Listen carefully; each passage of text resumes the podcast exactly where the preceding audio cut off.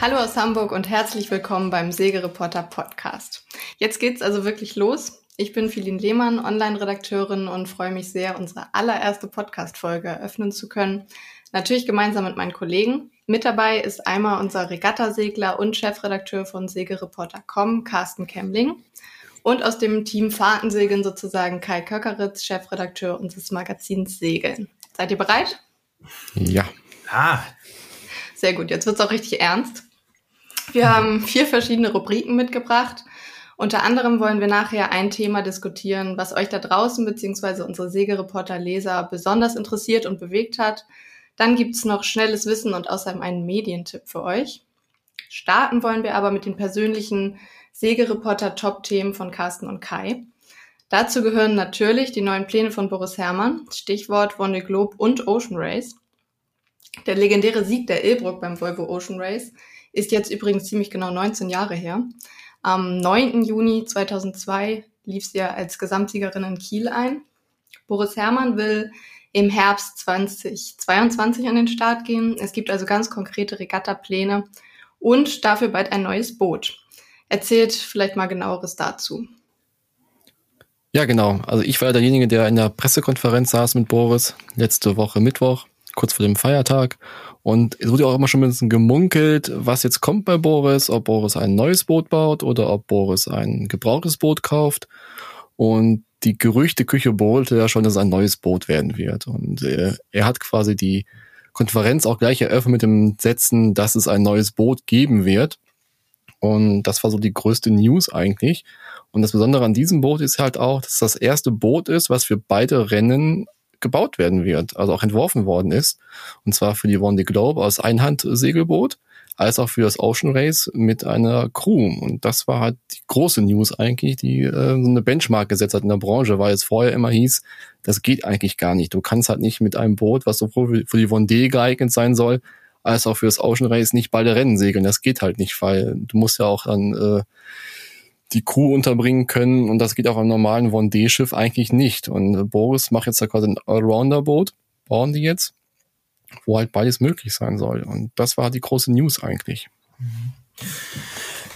Ja, das hat mich, hat mich auch sehr, sehr überrascht. Du hattest ja das Vergnügen damit mit allem Mann im, im in der Zoom-Konferenz, was er wirklich, was wir auch schon von der von der One Globe ja auch auch auch kennen, das machen macht äh, Boris und sein Team ja inzwischen sehr sehr perfekt. Ne? Ich glaube, war eine gute Stimmung. Da sind immer eine ganze Menge äh, anderer Medien ja auch immer noch mit dabei. Ne? War viel los auf jeden Fall. Die Stimmung war gut, alle waren gespannt, was Boris verkünden wird. Also es wird ein bisschen ja, Geheimniskrämerei gemacht in den letzten Wochen so ein bisschen. Boris hat ja schon quasi kurz nach der Wonde Globe gesagt, äh, will schon jetzt die Verträge unterschreiben für die nächsten vier Jahre, fünf Jahre.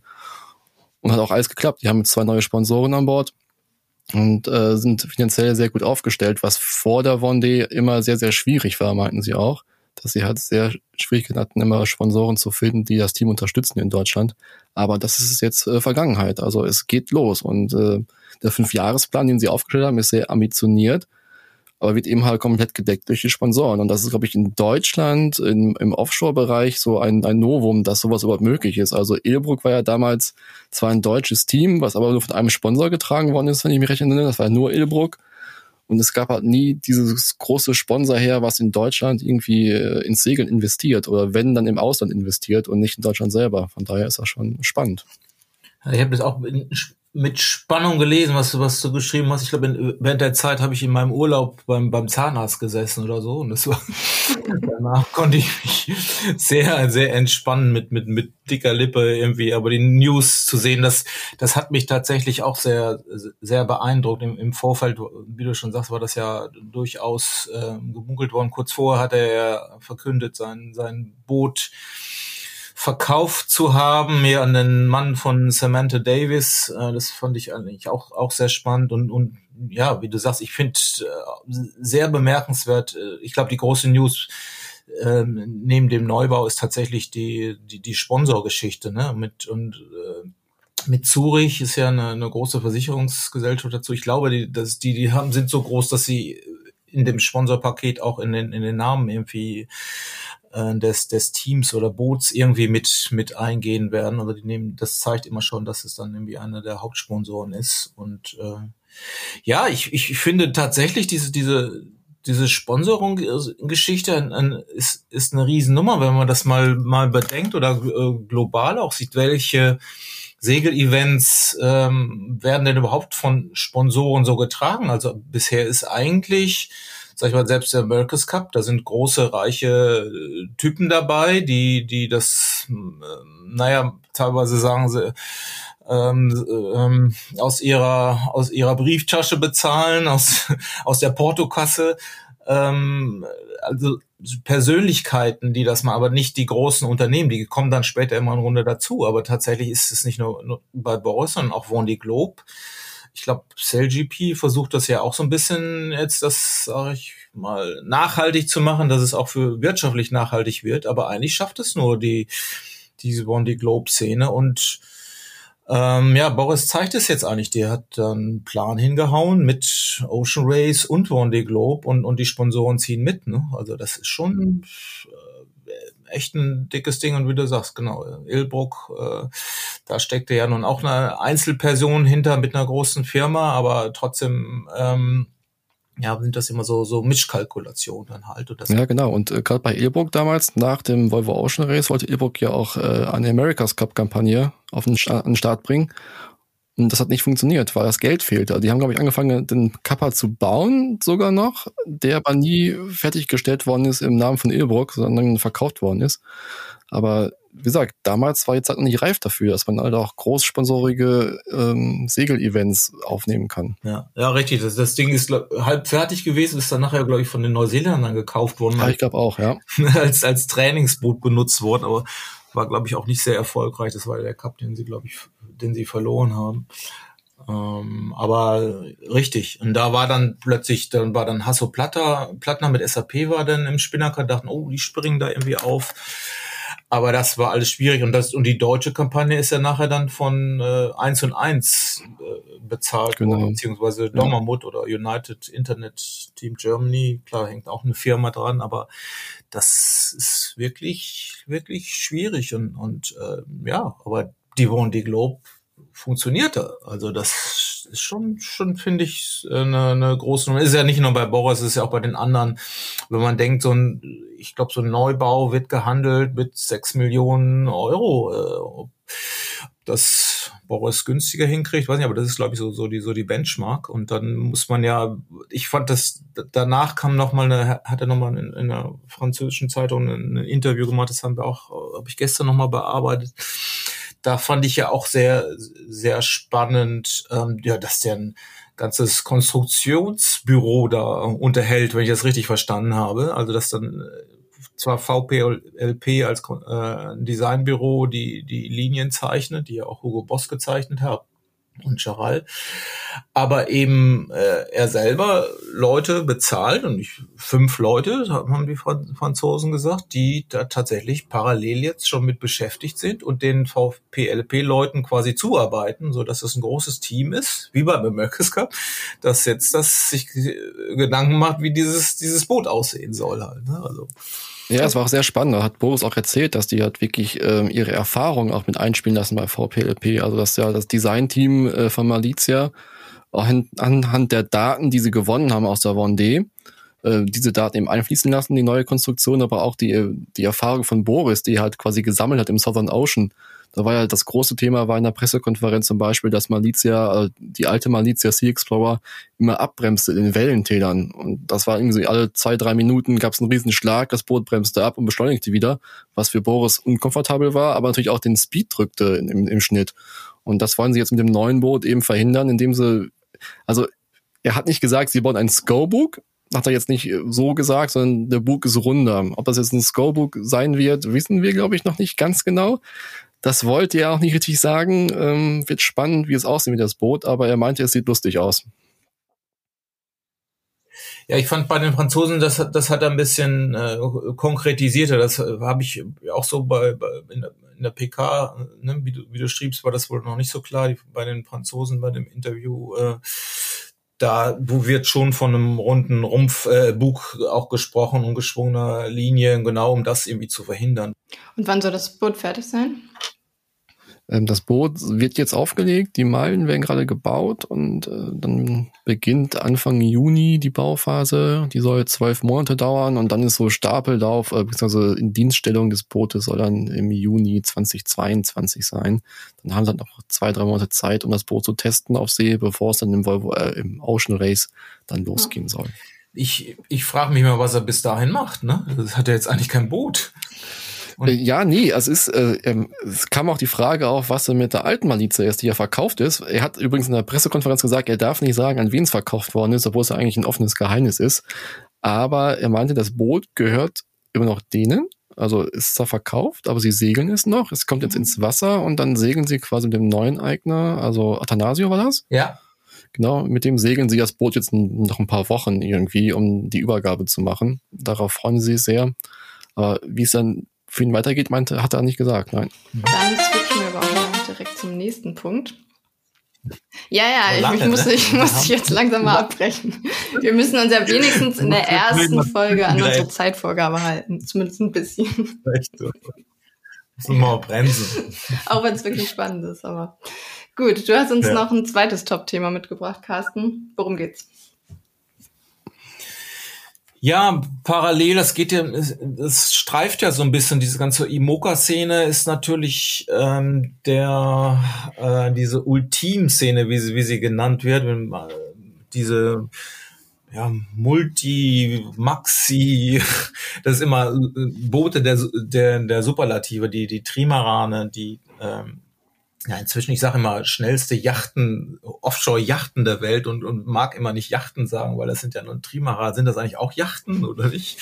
Kann man irgendwie, auf jeden Fall die schnellsten Segelfahrzeuge, die, ähm, naja, um die Welt segeln oder über, auch über hohe Wellen segeln halt. Ne? Und da ist ja gerade der ähm, Amel Leclerc ähm, hat sein Schiff bekommen von Bon Populaire, ne, dem, dem, einem der größten Segelsponsoren der Franzosen schon seit vielen Jahren. Ich glaube, so eine Kampagne habe ich gelesen, kostet 15 Millionen. Ich, äh, ich weiß immer gar nicht, ob das dann auf ein Jahr, nee, das wird für die ähm, für, für einen gewissen Zeitraum sein oder Bootsbau im Begriff und das ganze Team, was da was dazugehört. Also der, das ist einer der die jüngste Generation dieser 100 Fuß Trimaraner, die jetzt auch über die Wellen äh, feulen, ist quasi vom Stapel gelaufen.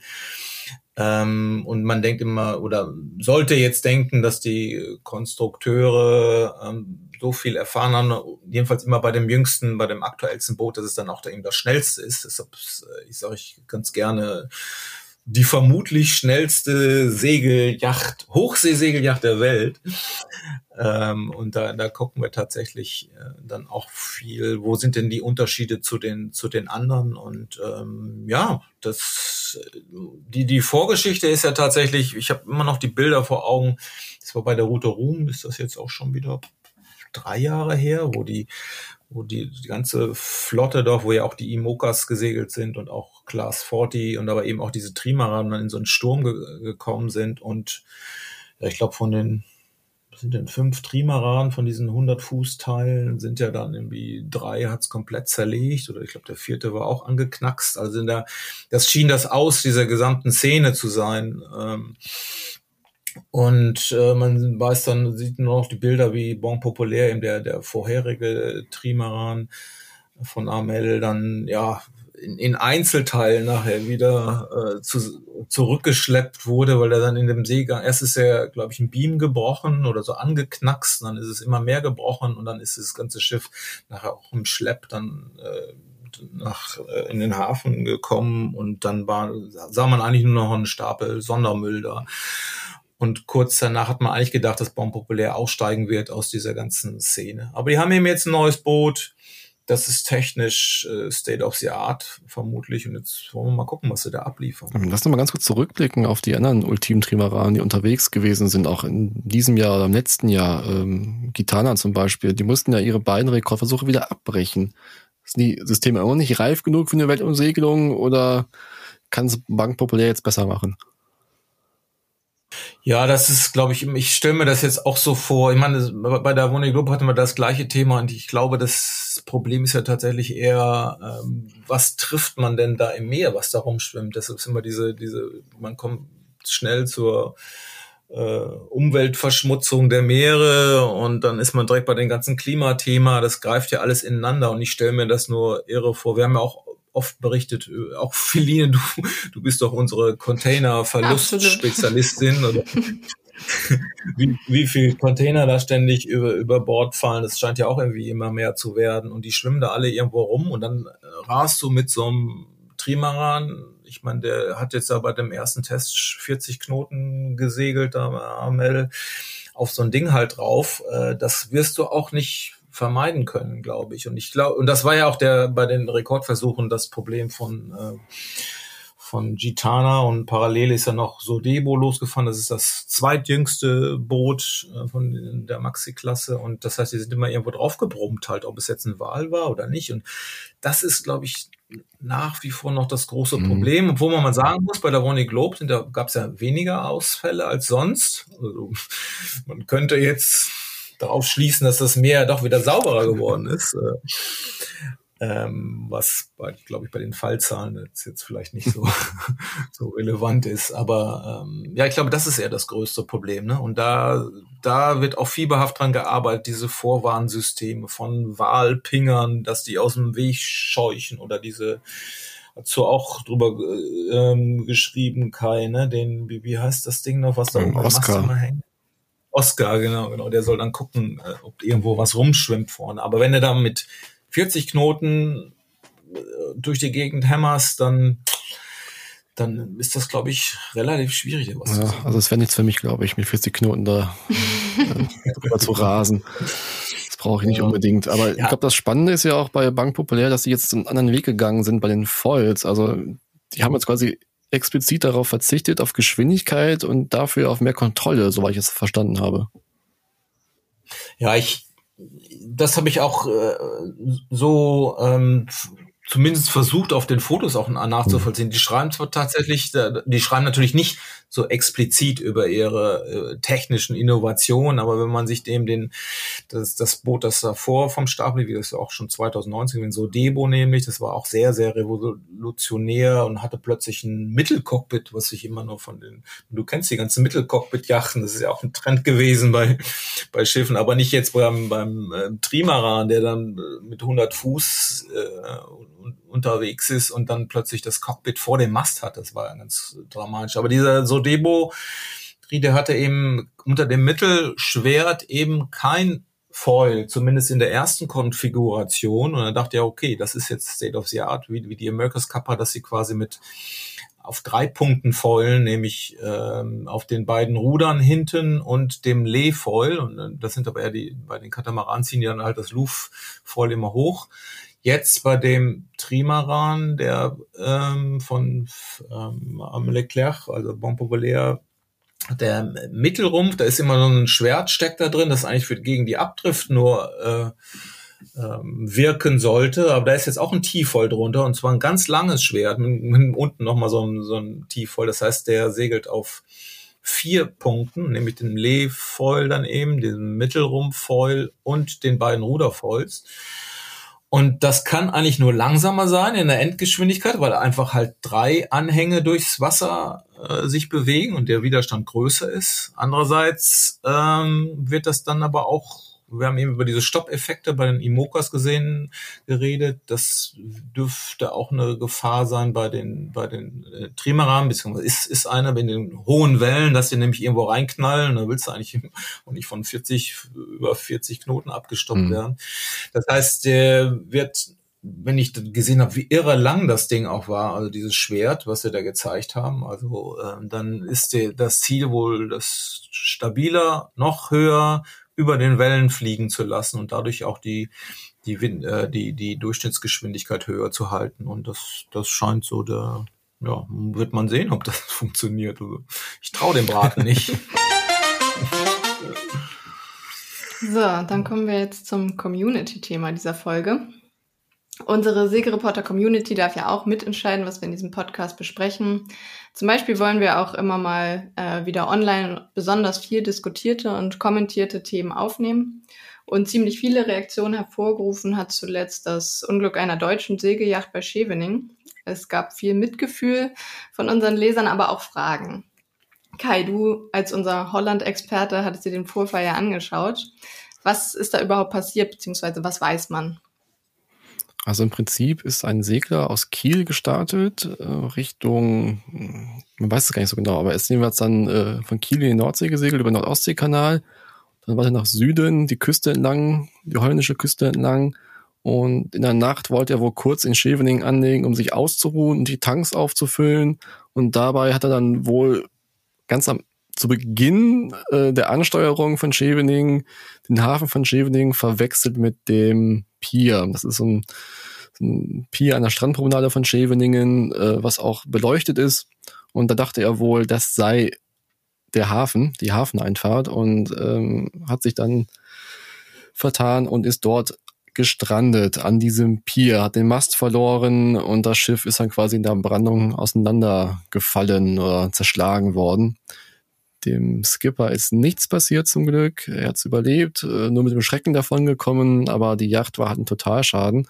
Und ähm, es häufen sich sofort dann natürlich die Fragen, was ist da jetzt genau passiert, wie konnte er das verwechseln? Und die KNMM, KNRM, also die königlichen Retter in Holland, haben gesagt, es war ein Navigationsfehler.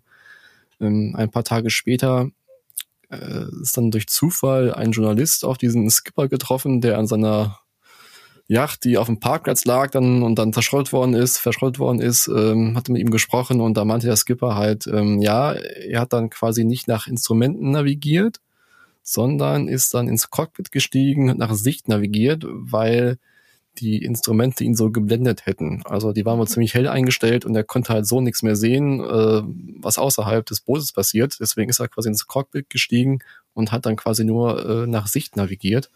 Und das war wohl der, der erste Fehler an diesem ganzen Ding. Und dann kam das Pier und da hat er wohl gemerkt, oh, es ist nicht der Hafen. Dann wollte er umdrehen, aber zu dem Zeitpunkt hat die Strömung nach Süden gesetzt, halt so ein bisschen, also auf das Pier zu.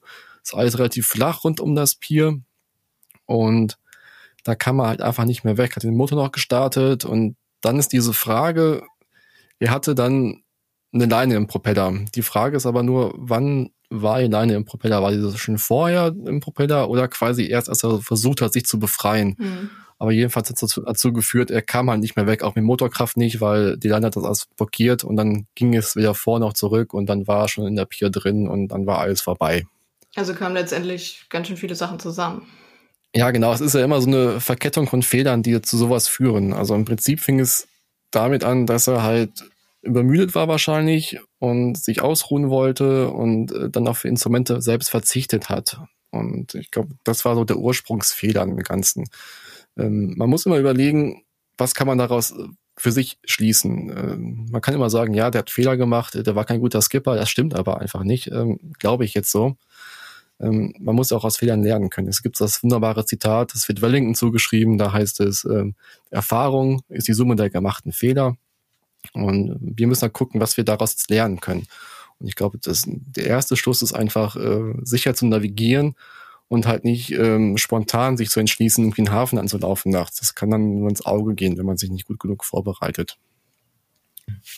Da bist du doch bestimmt auch schon mal gegen gedengelt, gegen die Pier, Ja, oder? fünfmal. Nein, äh, nein, also ich bin auch schon vorbeigesegelt. Das ist äh, eindrucksvoll, ehrlich gesagt, was da in Chevening ist. Das ist halt ein, eine riesige Strandpromenade die dann wirklich von diesem Pier bis zum Hafen läuft. Also es sieht wunderschön aus tagsüber. Und ich kann mir schon vorstellen, dass es nachts durchaus äh, schwierig ist zu erkennen, was wo ist, wenn man halt nicht genau auf den Potter gucken kann oder auf die Seekarte gucken kann. Und ähm, da kann es schon zu Wechseln kommen, denke ich einfach so. Ähm, ja, ich finde das tatsächlich, ich konnte mir das eigentlich ehrlich gesagt auch ganz gut vorstellen, weil ich, wenn ich auch schon mal nachts gesegelt ist, wenn du dann plötzlich alles voller Lichter und in der Nähe bist, dann siehst du ja sogar die, die, die Ampeln, die, wo du dann denkst, oh, das ist eine rote Ampel und denkst, das ist irgendwie, weiß ich, rote Licht von der Hafeneinfahrt oder sowas, ne? Ich meine, das ist ja, du, man sieht ja auch diese, diese Abstände nicht. Also ich habe auch höchsten Respekt vom, vom Nachtsegeln irgendwie. Klar, mit, mit Plottern, ist es alles bis oder sehr viel einfacher geworden. Das, das finde ich auch. Ja. ja, genau. Also du hast recht, Ampeln sind echt gefährlich. Also wenn du halt irgendwie einen Hafen nachts anläufst, den du nicht kennst und dahinter sind irgendwelche Ampeln oder Straßen, das führt wirklich zu Verwirrung. Ähm, das war jetzt hier nicht. Soweit ich weiß, gibt es keine Ampeln an der Promenade ähm, in Scheveningen. Also das kann nicht dazu geführt haben. Kann wie sagen, dass irgendwelche rote Lichter da waren oder grüne Lichter irgendwo ähm, waren in den Fenstern oder so, dass die ihn irgendwie abgelenkt hätten. Ich weiß, dass die Mole, dieses Pier ist beleuchtet, das ist, glaube ich, ähm, ISO weiß oder so, also ein Gleichtaktfeuer in, weißer Farbe, um mal zu zeigen, dass da ein Hindernis ist. Ähm, das kann ja eigentlich nicht verwechseln mit der Hafeneinfahrt. Aber ähm, ich kenne das halt auch. Du segelst halt nachts und manchmal gibt's halt so Situationen, wo du denkst, oh, jetzt willst du eigentlich in den Hafen rein. Ich habe es mal gehabt, da bin ich äh, in die andere Richtung gesegelt, von Holland äh, Richtung Ostsee, dann von einem Schlag durch von Stavoren am Eiselmeer Richtung Norderney. Und das war halt so nachts so drei, vier Uhr. Und du denkst eigentlich, da muss der Wind mal ein bisschen schwächer werden, aber hat der Wind noch zugenommen, es kam kein Tageslicht, alles war zugezogen und immer mehr Wind. Da hast du auch gedacht, boah, jetzt hast du eigentlich keine Lust mehr hier rauf, ja. Und ich glaube, das war bei ihm eh nicht, bei diesem Skipper. Der war äh, übermüdet, erschöpft und vielleicht war das Wetter nicht so, wie er sich das vorgestellt hatte und äh, dann willst du eigentlich nur noch in den Hafen. Und da musst du dich ein bisschen mal zusammenreißen, um keine blöden Entscheidungen zu treffen. Gerade an der Nordsee ist sowas halt immer schwierig. Bei mir war es damals so, das war die Ansteuerung oder nein, es war dann vier Uhr morgens, der Wind wurde immer mehr du musst entscheiden. Ich war relativ schnell unterwegs, ich war quasi zu schnell in Norderney gewesen, um halt sicher einlaufen zu können. Wir müssen durch den Seegat durch bei Norderney. Und da war ich zu früh gewesen einfach. Also die Tide hat nicht gepasst. Im Dunkeln willst du es auch nicht machen. Da musst du dich auch fragen, was machst du jetzt? Willst du auf Risiko da rein? Segelst du auf und ab und wartest oder segelst du weiter durch? Und ähm, die Bauchentscheidung ist immer dann zu sagen, boah, ich will jetzt in den Hafen, ich will jetzt schlafen, ich will mich jetzt ausruhen, mhm. ich brauche Wärme. Aber die Kopfentscheidung ist dann halt als Skipper, nee, dann segelst du lieber weiter und segelst nach Helgoland durch oder so. Ne? Dann muss halt dich zusammenreißen und sobald das Tageslicht da ist, ist es immer besser. Aber diese Zeit, also diese Hundewache nennt sich das ja, so von 0 bis 4 Uhr, das ist immer so die schlimmste Zeit, die du auf dem Boot auf Wache verbringen kannst, weil es alles dunkel, alles ist schwarz und äh, es geht auch ans Gemüt so ein bisschen, weil es auch kalt ist meistens dann. Ich, ich fand ja auch, mir wird ja dann immer ganz anders, wenn, wenn man die Bilder von mm. diesem mhm. Schiff sieht, ne, man, wie du schon sagst, so eine, so eine kleine, na, na, vielleicht war es wirklich nur ein kleiner Fehler oder eine Verkettung von Umst um, äh, unglücklichen Umständen. Und dann siehst du dieses Schiff, okay, ist ja eigentlich auch erstmal nur in Anführungsstrichen auf dem Strand gelandet, halt, klar, hat er oben mit dem Mast dann das mit, äh, mitgenommen, dann die, die Pier und der Mast ist gebrochen, aber aber wie das Schiff dann nachher dann aussah, ne? Also wenn du sagst, wurde noch auf dem, auf dem Parkplatz zerlegt, also das tut dann so weh. Wenn ja. Das Ganze wirklich ein schönes Schiffchen und und und es wird nur noch ein Trümmerhaufen und klar, man ist dann immer froh, dass ähm, nichts passiert ist und so und äh, es passiert ja dann auch danach in der Brandung, wenn das dann zerschlägt. Aber das ist schon sehr nicht immer ein sehr emotionaler ja, das Moment. Leser halt auch geschrieben, dass sie es kaum, kaum ansehen ja. konnten und es so traurig ist. Aber ja, vor allem ja. haben die Leser dann auch ähm, eben die Details interessiert, weil es eben dann für viele auch darum geht, okay, was kann ich daraus lernen, dass, dass mir das eben bloß ja. nicht passiert. Also gerade wenn man natürlich diese mhm. Bilder sieht. Genau, ich glaube, das ist auch das Wichtigste, dass du daraus selber was lernen kannst. Also es gab in der Zeit vor zwei, drei Wochen einen großen Artikel zur Fehlerkultur, dass es einfach eine bessere Fehlerkultur geben muss, weil Fehler wichtig sind, um Lücken im System auch zu zeigen, also um zu erkennen, wo kann was schieflaufen. Und wenn du weißt, da kann was schieflaufen, dann kannst du es eben vermeiden mhm. durch Prozesse. Und das ist eben auch gerade in der Navigation oder beim Segeln relativ wichtig zu wissen, was kann passieren, dass du immer einen Plan B hast oder darauf reagieren kannst und nicht überrascht werden kannst. Und ich glaube, das ist die wichtigste Lehre, die wir rausziehen können. Wir können nicht sagen, das ist ein schlechter Skipper gewesen, der nicht navigieren kann oder sowas. Das ist halt Häme. Und das passt einfach nicht zu uns. Und ich glaube, das ist das Wichtigste, daraus, aus den Fehlern zu lernen und das besser machen zu können in Zukunft. Weiter geht's mit dem 2 Minuten Seglerlatein und unserem Redakteurskollegen Björn Jonas. Hi Björn. Hallo Philin. In dieser Kategorie äh, wird es um Seglerbegriffe und ihre Herkunft gehen. Äh, wir liefern euch quasi schnelles, kompaktes Wissen. Und Björn und Kai haben uns einen Begriff mitgebracht. Welcher ist das? Ja, ich glaube, Björn wollte den Duckdalben mitbringen oder erklären. Und der Dalben ist ja eigentlich, kenne ich nur als Pfahl, um halt hinten oder am Bug äh, das Schiff festzumachen in der Box. Aber die Frage ist natürlich, wo kommt dieses Wort her? Ich habe immer gedacht, das wäre irgendwie was Lateinisches oder so, aber ist es, glaube ich, gar nicht, oder Björn? Ja, du hast äh, völlig recht. Der Dalben, wie wir ihn heute bezeichnen, heißt eigentlich vollständig Duckdalben und dient zum Festmachen von Schiffen. Die Herkunft des Begriffs geht zurück auf das 16. Jahrhundert, in einer Zeit, in der die Niederlande zum spanischen Königreich gehörten. Benannt ist der Duckdalben nach dem Duke de Alba, der vom spanischen König gesandt wurde, um den stärker werdenden Widerstand der Niederländer niederzuschlagen. Die Verachtung für den Henker der Niederlande war wohl so groß, dass Hafenarbeiter Genugtuung daraus zogen, die mit Gewalt und Schlägen auf den Kopf in den Grund gerammten Pfähle nach dem Herzog von Alba zu benennen. Und auch Seeleuten mag es gefallen haben, dem Herzog im übertragenden Sinne in Form von Festmacherleinen eine Schlinge um den Hals zu legen. Im Niederländischen heißt die Pfahlgruppe daher Dukdalf. Das heißt also, dass der Dukdalm eigentlich eine sehr blutige Geschichte hat. Und zwar eine blutige Geschichte, die darin begründet liegt, dass sich Protestanten und Katholiken im späten 16. Jahrhundert die Köpfe eingeschlagen haben. Hätte ich tatsächlich niemals gedacht. Das klingt so unschuldig, aber ist ja tatsächlich relativ grausam. Da gebe ich euch recht. Zum Abschluss gibt es jetzt noch einen Filmtipp von uns. Ähm, der Film, um den es geht, dreht sich im weitesten Sinne um das Thema Mensch gegen Natur, beziehungsweise konkreter um Wahlangriffe auf Boote, was ja irgendwie, wenn auch in einem ganz anderen Kontext, ähm, gerade wieder aktuell ist. Seit Orcas hier in Europa immer wieder gezielt Boote gerammt und ja auch teilweise erheblich beschädigt haben. Ähm, insgesamt 52 solcher Vorfälle sind von Juli letzten Jahres bis März 2021 äh, zwischen Marokko und Nordwestspanien gemeldet worden. Es kamen aber jetzt auch noch welche dazu, also inzwischen sind es wahrscheinlich schon um die 60. Ähm, unser Film heißt Im Herzen der See, ist von Ende 2015 und hat mit Orcas zwar nicht so viel zu tun, aber mit Pottwalen. Denn es geht um die Geschichte des Dreimasters Essex, ähm, der vor gut 200 Jahren von einem Pottwal gerammt wurde und anschließend dann auch gesunken ist. Ähm, zu sehen ist er bei Amazon Prime. Was ist dein Eindruck vom Film Kai? Du bist ja als Segler und studierter Historiker quasi der perfekte Kritiker. und Wahlforscher. Das, das auch noch. Ja, Im, Im Herzen. Beobachter. Das ist ja genau. Es ist halt ein Hollywood-Film. Das sieht man auch an der Produktion. Sehr hochwertig teilweise größtenteils. Und ähm, das Schöne an diesem Film ist, der basiert auf einem Sachbuch eines Historikers aus, äh, aus den USA. Und deswegen kann man schon davon ausgehen, dass es sehr, sehr akkurat ähm, umgesetzt worden ist, diese ganze Geschichte.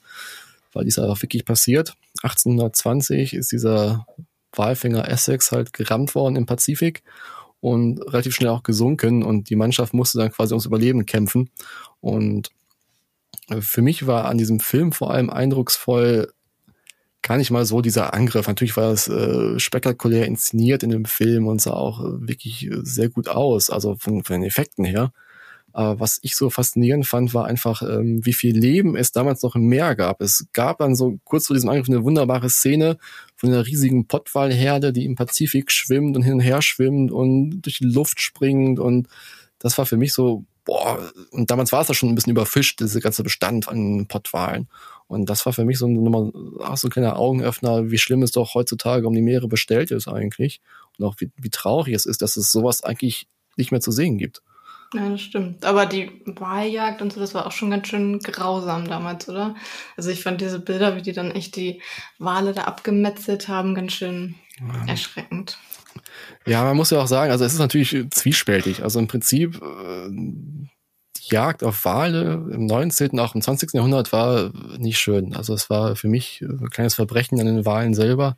Aber das Problem damals, gerade im 19. Jahrhundert, war, man brauchte die Wale halt. Ja. Die Wale, also das Walfett, das Walöl, der Tran, der hat ja quasi die ganze Industrialisierung der Menschheit nochmal getragen und mal vorangebracht. Ich weiß nicht, wo wir heutzutage wären ohne den Walfang. Also das Waltran, das Wal hat ja quasi Innenstädte beleuchtet, hat Maschinen geschmiert. Die ersten Dampfmaschinen liefen alle mit Walfett quasi, weil es das Erdöl noch nicht gegeben hat.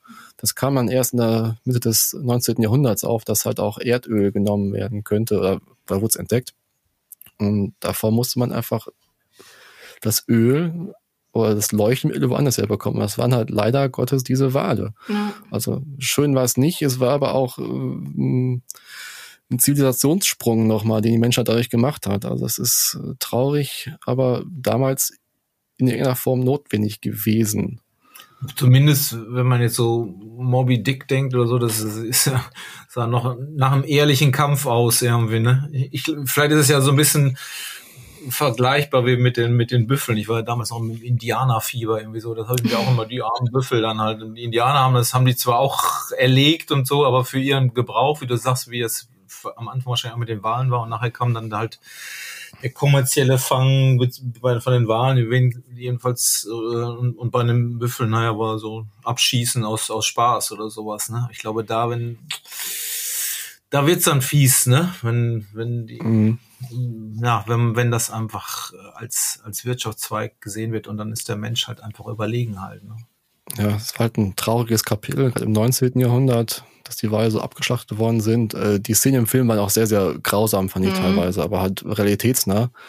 Ähm, ein trauriges Kapitel, wie gesagt, aber für die Menschen damals halt irgendwie auch notwendig. Ja, ja das hat mich. Das ist traurig, das zu sagen, aber es ist halt einfach ja, so. Das hat mich an der Geschichte auch, auch dann doch gecatcht. Das ist ja eben eine wahre Katastrophe ähm, war, auf der ja eben auch Moby Dick dann zum Teil zumindest basiert.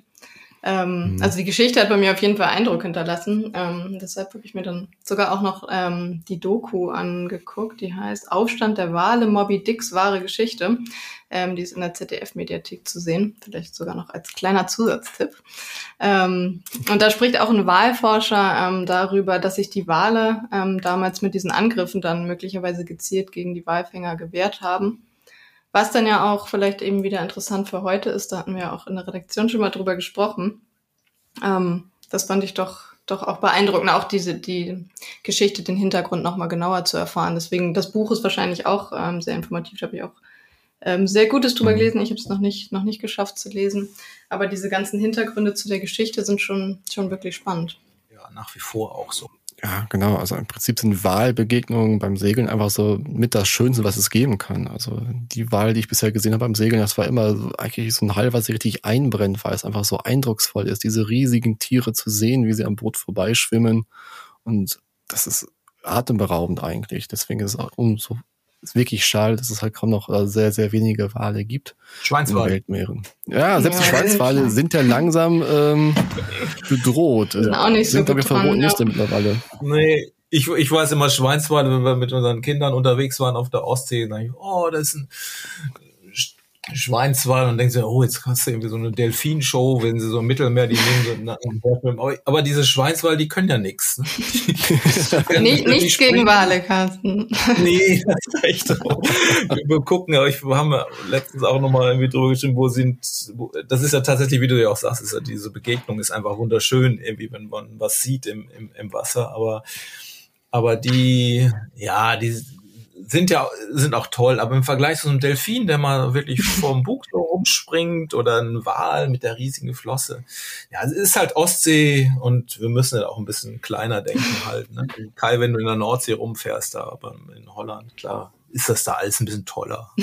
Mit den großen ja, Walen. selbst in der Nordsee, ja, selbst in der Nordsee ist ja nicht so viel Wale. Also ich habe auch nie in der Nordsee einen Wal gesehen, nur Delfine bisher. Äh, die Wale, die ich bisher gesehen habe, waren entweder im Mittelmeer oder im Atlantik. Also Nordsee, Ostsee, nee, bisher leider nicht. Ja, stimmt. Stimmt, Mittelmeer. Ich habe tatsächlich mal eine, eine, Story gemacht mit einem Wal, wie nennt man das? Whale Watching im, im, vor Athen, Mittelmeer. Mir war da bis dahin gar nicht bewusst, dass es Wale im Mittelmeer gibt, aber da gibt's ja wirklich alles halt. Ne? Also da sind wir, wir leben mit so einem Horchgerät, den hinterher, wir haben zwar keinen gefunden, sondern nur der, was in Anführungsstrichen nur Delfine und mit so einem Horchgerät, das war auch ein Wissenschaftler irgendwie auf so einem riesen Katamaran, Segelkatamaran, aber ja, aber die gibt's da tatsächlich und hoffentlich noch, noch sehr, sehr lange und äh, man muss, glaube ich, schon auf, auf sie aufpassen, ne? also, dass wir als ja, Menschen, dass sie bald, dass es immer noch genug davon gibt. So. Genau. Ist doch ein schönes Schlusswort. Ja. Wenn man noch die, die, die Welt retten, irgendwie, ne? Weltfrieden, alles Wahl, was haben wir noch nicht? Kriegen wir alles hin. Super, dann danke ich euch und natürlich ganz klar auch unseren Hörern für diese erste Podcast-Folge. Schaut natürlich auch immer gern auf segereporter.com vorbei für aktuelle News und weitere spannende Geschichten aus der Segelwelt. Und wir hören uns dann bald wieder. Tschüss. Vielen Dank. Bis Tschüss. bald.